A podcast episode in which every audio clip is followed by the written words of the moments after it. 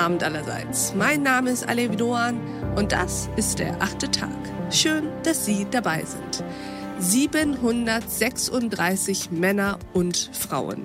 So viele Abgeordnete sitzen derzeit im Bundestag. Das ist deutlich mehr als die Regelgröße. 598 Abgeordnete sieht das Bundeswahlgesetz eigentlich vor.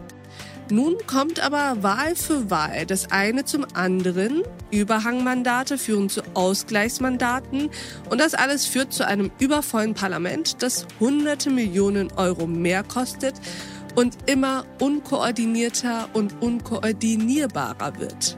Also denken wir das alles doch einmal neu hier im achten Tag und sprechen über mögliche Reformen des Wahlrechts mit unserem heutigen Gast. Herzlich willkommen im achten Tag, Isabel Borucki. Hallo, Frau Doan.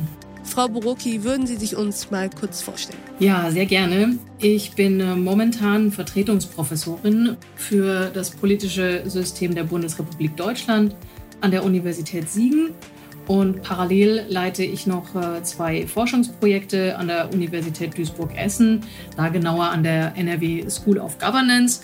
Das eine Forschungsprojekt beschäftigt sich mit dem Thema der digitalen Parteienforschung.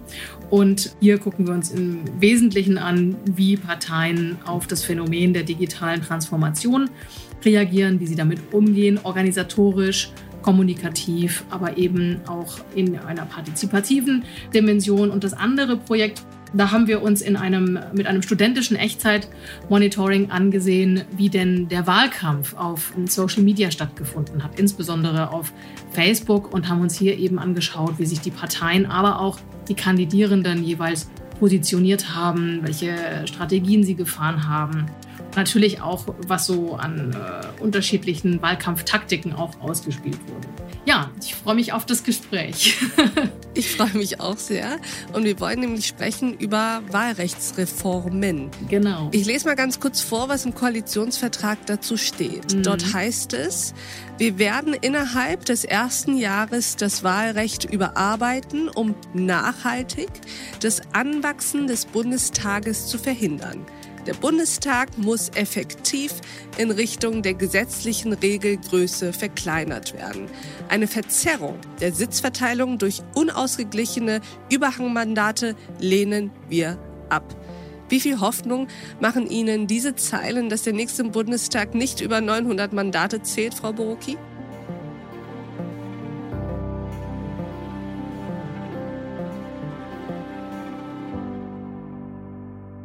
Naja, es stimmt mich schon ein bisschen hoffnungsvoll, ähm, sagen wir es mal so, dass da weiter dran gearbeitet werden wird, da sich, denke ich, erweisen wird, dass die aktuell auf den Weg gebrachte Wahlrechtsreform, aber noch nicht in Kraft seiende Wahlrechtsreform nicht die, die beabsichtigte Wirkung entfalten wird. Und insofern denke ich schon oder habe ich den Eindruck gewonnen, auch aus diesen wenigen Zeilen zumindest, dass den künftigen Ampelkoalitionären hier schon bewusst ist, dass wir ein massives Problem hier einfach haben und dass das angegangen werden muss und eben auch grundlegender angegangen werden muss. Lassen Sie uns doch erstmal, bevor wir über mögliche Reformen sprechen, besprechen, warum das überhaupt ein massives Problem ist. Also warum ist es überhaupt problematisch, dass der Bundestag so gigantisch ist? Abgesehen natürlich davon, dass er uns immens viel kostet, könnte man ja auch sagen, je mehr Abgeordnete ein Parlament hat, umso größer ist die Repräsentation des Volkes. Und diesen Luxus wollen wir uns eben gönnen. Ja, das Argument kann man ins Feld führen. Dagegen steht aber auch so ein bisschen das Prinzip der Regierbarkeit, beziehungsweise um es auf eine Formel herunterzubrechen, es ist im Wahlrecht intendiert oder damit ist intendiert, die beiden Prinzipien der Repräsentation und eben auch der Regierbarkeit zusammenzubringen und in eine Balance zu bringen. Und wenn jetzt die, sagen wir mal, Repräsentation besonders ausgeprägt ist, weil wir eben sehr viele Abgeordnete haben, die keine Frage äh, natürlich dafür auch stehen, aufgrund einfach der, der schieren Anzahl, ist es eben sehr, sehr schwierig, dann mit sehr vielen Abgeordneten ähm, noch konsensfähige Beschlüsse herzustellen, beziehungsweise ist einfach auch die Arbeitsweise dann eines Parlaments, das so groß geworden ist, wie wir es ja jetzt auch schon beobachten, eine ganz andere wie bei einem Parlament, was 598 Sitze hat. Das heißt, es geht schlicht um die Funktionsfähigkeit des Korrekt. Parlaments. Genau, es geht um die Funktionsfähigkeit und auch in gewisser Weise um die Effektivität der Regierungsarbeit dann letztendlich, beziehungsweise der parlamentarischen Arbeit.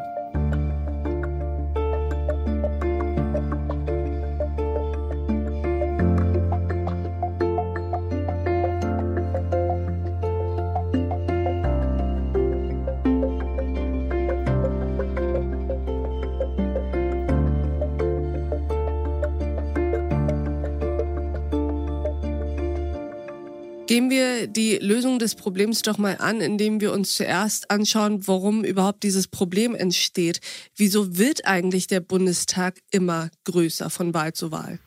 Ja, Sie haben es ja einleitend schon angedeutet. Ähm, es liegt im Wesentlichen an den sogenannten Überhangmandaten, die ausgeglichen äh, werden müssen. Erklären Sie mal, wie kommt es überhaupt zu Überhangmandaten? Ja, das hat mit unserem Wahlsystem dahingehend zu tun, dass wir ja Erststimme und Zweitstimme unterscheiden. Mit der Erststimme wählen wir einen Kandidaten in unserem Wahlkreis und mit der Zweitstimme wählen wir eine Partei. Wenn jetzt eine Partei mehr Mandate erlangt, als ihr eigentlich nach ihrem Zweitstimmenergebnis zustehen, weil das wird hinterher miteinander verrechnet, dann entstehen die sogenannten Überhangmandate. Überhang deswegen, weil eben eine Partei mehr Sitze gewonnen hat als sie eben proportional durch die Zweitstimme gewonnen hat. Und um eben dann eine gerechte Abbildung der Stimmen zu erreichen, bekommen die anderen Parteien die sogenannten Ausgleichsmandate, um eben wiederum ja eine gleiche Verteilung sozusagen der, der Mandate herzustellen zwischen den Parteien. Denn das Ziel des Wahlsystems ist es eben möglichst eine ausgewogene Übersetzung der abgegebenen Stimmen in Mandate herzustellen. Und deswegen dieses Rumgeschiebe zwischen den Mandaten sozusagen und eben auch dieser Versuch, Überhangmandate, die zwischen den Stimmen entstehen, auszugleichen. Im Grunde ist es zurückzuführen auf unser gemischtes Wahlsystem, könnte man sagen, was verschiedene Elemente enthält. Also wir haben kein reines Wahlsystem, sondern ein Mischwahlsystem. Daran liegt das. Und so ein bisschen liegt es scheinbar auch an einem Wahlrecht, das es möglichst allen gerecht machen will. Und deswegen führt sozusagen der Überhangmandat der einen Partei zu Ausgleichsmandaten und so wächst das Ganze immer weiter. Lohnt sich also auch der Blick auf das deutsche Wahlrecht ganz allgemein? Also diese zwei Stimmen, die wir hier abgeben, das eine an Direktkandidatinnen und Kandidaten und das andere an eine Partei. Wieso haben wir überhaupt diese ja zweigleisige Wahl und müsste man nicht da versuchen, etwas zu ändern? Also da könnte man natürlich etwas daran ändern, aber es ist genau aus dem, also es ist auch natürlich historisch entstanden, warum man gesagt hat, wir wollen eine Kombination, denn die ich sage jetzt mal, Idealtypen, die es gibt, die versucht wurden in unserem personalisierten Verhältniswahlsystem abzubilden, sind eben einmal das Mehrheitswahlsystem, was eben nach Mehrheitsregeln funktioniert, und zum anderen das Verhältniswahlsystem. Und in unserem Wahlsystem sind beide eben gemischt, wie gerade eben schon gesagt. Mit der Erststimme, also mit der Direktmandatsstimme, wird mehrheitlich abgestimmt und die Zweitstimme des kam ja schon so ein bisschen rüber, wird proportional verrechnet. Also da wird versucht, in der Fläche den Wählerwillen in Mandate umzurechnen. Und durch diese Kombination ist es eben ein bisschen schwierig. Dieses System bzw. dieser Mix soll aber eben verhindern, dass es zu einer starken Polarisierung in der Abbildung des Wählerwillens kommt und insbesondere auch zu einem Minderheitenschutz. Mehrheitswahlsysteme sind verzerrend. Ja, das verstehe ich sehr gut. Aber wieso sagt man dann nicht, Mehrheitswahlrecht ist verzerrend, ist polarisierend, mhm. the winner takes it all. Deswegen gehen wir komplett auf Verhältniswahlrecht und jeder gibt eine Stimme ab, überall in Deutschland. Und genau das mhm. wird dann auf die Sitze im Parlament umgerechnet. Ja, das ist auch tatsächlich in der Diskussion, zumindest auch in der, in der fachwissenschaftlichen Diskussion, dass überlegt wird, ja, wieso brauchen wir eigentlich dieses Mehrheitswahlrecht? Wahlsystem, beziehungsweise diesen, diesen, äh, dieses Element in unserem Wahlsystem eines Mehrheitswahlsystems. Und die Krux ist eben diejenigen, die über das Wahlrechtssystem oder über das Wahlsystem bestimmen und entscheiden sollen und über dessen Reformen sind ja selbst auch davon betroffen. Und insofern würden damit auch Verluste einhergehen, sicherlich. Wenn man sagt, wir gehen jetzt nur noch proportional vor, kann ich mir sehr gut vorstellen, dass das für diejenigen Parteien ähm, ja, die davon was haben, noch momentan mit herben Verlusten verbunden sein kann. Also ein klassischer Interessenskonflikt. Im Grunde ein Interessenskonflikt. Wie ist das? Es wird ja oft darüber gesprochen, dass man bei einer Reform, die meisten sind ja noch eher zaghaft, kaum jemand geht hin und äh, fordert die komplette Änderung des Wahlrechts und eine mhm. Abkehr vom Mehrheitssystem. Mhm. Das heißt, immer öfter geht es ja vor allem um den Zuschnitt der Wahlkreise beziehungsweise um die Verkleinerung oder eben Vergrößerung der Wahlkreise, um genau zu sein. Was ist dadurch zu erreichen? Kann man dadurch wirklich dafür sorgen, dass das Parlament eben nicht mehr so anwächst? Und, und was sind darin auch vielleicht die Nachteile? Sagen wir es mal so, die Wahlkreiseinteilung ist sicherlich die größte Stellschraube, nennen wir es mal so. Sie hat auch die höchste Bedeutung, um die Wahlchancen von Parteien zu verändern und hier insofern natürlich auch eine, einen Einfluss zu nehmen auf die Abbildung der Stimmen in Mandate. Da gibt es in der Literatur auch den sogenannten Begriff des Gerrymanderings, dass also Wahlkreise so zugeschnitten werden, dass sie der je eigenen Partei dann auch Vorteile dahingehend bringt, mhm. als eben die eigenen Kandidaten dann höhere Chancen haben, gewählt zu werden. Das ist aber natürlich eine ja schon fast missbräuchliche Praktik zu sagen, auch wir schneiden das jetzt mal so zu, dass es uns am besten in den Kram passt und wir die meisten Mandate bekommen. Die Zuschneidung oder die, die Wahlkreiseinteilung kann eben einmal betrieben werden nach der Größe des Wahlkreises, dass man das tatsächlich geografisch orientiert, oder man sagt eben, wir begrenzen die Anzahl der zu vergebenen Mandate. Und das ist eben das, was jetzt in der aktuell noch nicht sich in Kraft befindlichen Wahlrechtsreform, die aber verabschiedet wurde, getan wurde, dass die Anzahl der Wahlkreise von 299 auf 280 reduziert wurde. Welche Auswirkungen hat das aus Ihrer Sicht? Soweit ich das bisher abschätzen kann, hat es eine recht geringe. Wir werden, denke ich, immer noch auch mit dieser Wahlrechtsreform bei rund 700 Abgeordneten landen. Ähm, auch wenn Überhangmandate erst nach dem dritten Überhangmandat ausgeglichen werden müssen, denke ich, dass das keinen wirklich einschneidenden Effekt dahingehend haben dürfte, dass wir in der, in der intendierten Größenordnung so um die 600 landen.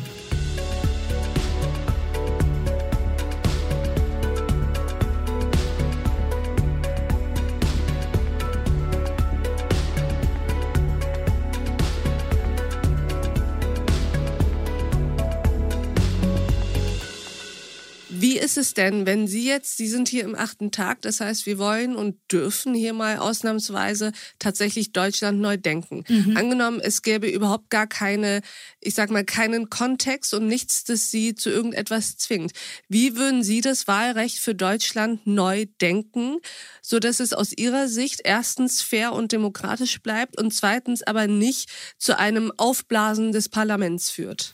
Also ich würde tatsächlich sowohl bei der Wahlkreisanzahl ansetzen und hier eben auch überlegen, ist es sinnvoll, genau diese 299 zu haben und bilden die auch tatsächlich die Bevölkerung so ab? Denn die Idee dahinter ist ja, dass immer idealiter genau viele, also gleich viele Menschen in einem Wahlkreis sozusagen wohnen und deswegen sind die auch geografisch unterschiedlich groß. Also das ist sicherlich eine Stellschraube, die ich auch bedienen würde. Die Frage ist eben nur, ob man die dann auch doppelt besetzt. Also dass man sagt, da gibt es einmal einen Direktkandidat, den man wählen kann und dann gibt es eben auch noch eine Liste, die man wählen kann. Oder will man nicht einfach sagen, so, es gibt einfach keine Einerwahlkreise mehr, sondern es muss zwingend ein Mehrpersonenwahlkreis sein. Das heißt, es muss zwingend vorgegeben sein, dass man mehrere Mandate vergeben kann in diesem Wahlkreis. Und es ist eben nicht nur ein Mandat zu vergeben, weil dann ist die Konkurrenz natürlich auch größer, aber die Diversität ist weniger gegeben. Also ich würde zur Wahl gehen und würde dann mehrere Personen wählen. Genau, beziehungsweise dass eben mehrere Mandate vergeben werden können pro Wahlkreis. Also dass sie sich nicht für eine einzelne Person entscheiden müssten, so wie es jetzt bei der Erststimme der Fall ist, sondern dass sie, weiß ich nicht, zwei bis vier bis fünf Personen wählen könnten. Das müsste man sich eben rechnerisch mal angucken, was dann technisch eine schöne Anzahl wäre. Sie sehen, es braucht auch Vereinfachungsmechanismen beziehungsweise auch so etwas wie Sperrklauseln und sowas wie Grundmandateklauseln. Also Absicherungsmechanismen gegen eine zu starke Zerfaserung auch des Parteiensystems. Denn Wahlsystem und Parteiensystem hängen ja eng miteinander zusammen. Abgesehen davon, dass man sich von den Einerwahlkreisen lösen sollte, denke ich, oder den Direktkandidatinnen und dass es eben nur eine, einer sein kann, pro äh, Wahlkreis ist sicherlich noch eine wichtige Änderung, die der Stimmenverrechnung, also wie jetzt vom mathematischen Vorgang her die Anzahl der Stimmen tatsächlich umgerechnet werden in Mandate. Was kann man denn daran ändern? Je nachdem, welches Verfahren man einsetzt, ist die Verrechnung begünstigender oder eben nicht begünstigend für kleinere Parteien. Also tendiert dann die Verteilung der Mandate eher für größere Parteien, die mehr Stimmen gewonnen haben, oder eben für kleinere Parteien. Und die Divisorverfahren sind eher sind, div sind diverser ähm, so könnte man sich das vielleicht merken. Auch die Visorverfahren sind diverser, insofern, als dass sie eben auch für kleinere Parteien eher ein Mandat oder zwei Mandate dann also als Ergebnis hervorbringen im Vergleich zum Höchstzahlverfahren. Und das ist das, was wir im Moment machen. Die Visorverfahren machen wir im Moment, genau. Und Sie würden dafür plädieren, dass wir auch über das andere Verrechnungsprinzip nachdenken? Nein, ich würde das Divisorverfahren vielleicht noch, noch weiter ausdifferenzieren wollen, beziehungsweise noch weiter verfeinern dahingehend, dass es eben idealiter keine Verzerrungen mehr gibt. Denn, also wenn man sich genau anschaut, je mehr Stimmen man hat, desto mehr Mandate kriegt man natürlich. Das ist ja auch in Ordnung. Die Idee dahinter, egal hinter welchem Verfahren, ist aber eben, es soll versucht werden, die Stimmen möglichst ausgewogen in Mandate umzurechnen. Und am besten eben eins zu eins. Aber dieses eins zu eins geht eben nicht, weil es einfach eine, eine ähm, Proportionalität dahinter steckt, die eben auch in der Bevölkerungsverteilung und in der Stimmenverteilung über diese Bevölkerungsverteilung gegeben ist. Also wir haben es hier mit, mit mhm. zwei Dimensionen zu tun. Und insofern ja, ist es einfach ein bisschen komplexer. Und es bleibt kompliziert. Es bleibt kompliziert, genau. Aber die Idee ist eben, Diversität und Pluralität möglichst gut abzubilden. Da kann man sicherlich die Verfahren noch verfeinern und anpassen, um eben auch, wie gesagt, eher auch diesem Repräsentativitätsprinzip und dem Repräsentationsprinzip, was wir eingangs hatten, eher Genüge zu tun und ähm, eher zu entsprechen, weil darauf kommt es ja an. Also Wahlen und, und gerade Wahlen zum Deutschen Bundestag sind ja die, die aus meiner Sicht die, die höchste und wichtigste Bürgerpflicht. Und wenn man dann das Gefühl hat, meine Stimme zählt ja nichts oder da kommt ja sowieso nichts bei raus, also hat natürlich jetzt auch was mit dem, mit dem Image des Parlaments zu tun. Aber so dieses Gefühl, das sind jetzt so wahnsinnig viele Abgeordnete und Sie haben es ja auch einleitend schon gesagt, das kostet so wahnsinnig viel Geld, das ist irgendwann auch nicht mehr vermittelbar. Warum? Dass jetzt so viele Abgeordnete sind und wo jetzt da auch irgendwo der Repräsentationsgedanke dahinter steckt. Also geht es am Ende auch um das Vertrauen in die Politik und in ihre Institutionen. Liebe Isabel Borucki, vielen Dank, dass Sie bei uns im achten Tag waren. Sehr gerne. Dankeschön für die Einladung. Und ich danke auch Ihnen, liebe Hörerinnen und Hörer, fürs Mithören und Mitdenken. Und ich würde mich freuen, wenn wir uns im nächsten achten Tag wieder begegnen. Bis dahin, auf sehr, sehr bald. Ihre Alef Doan.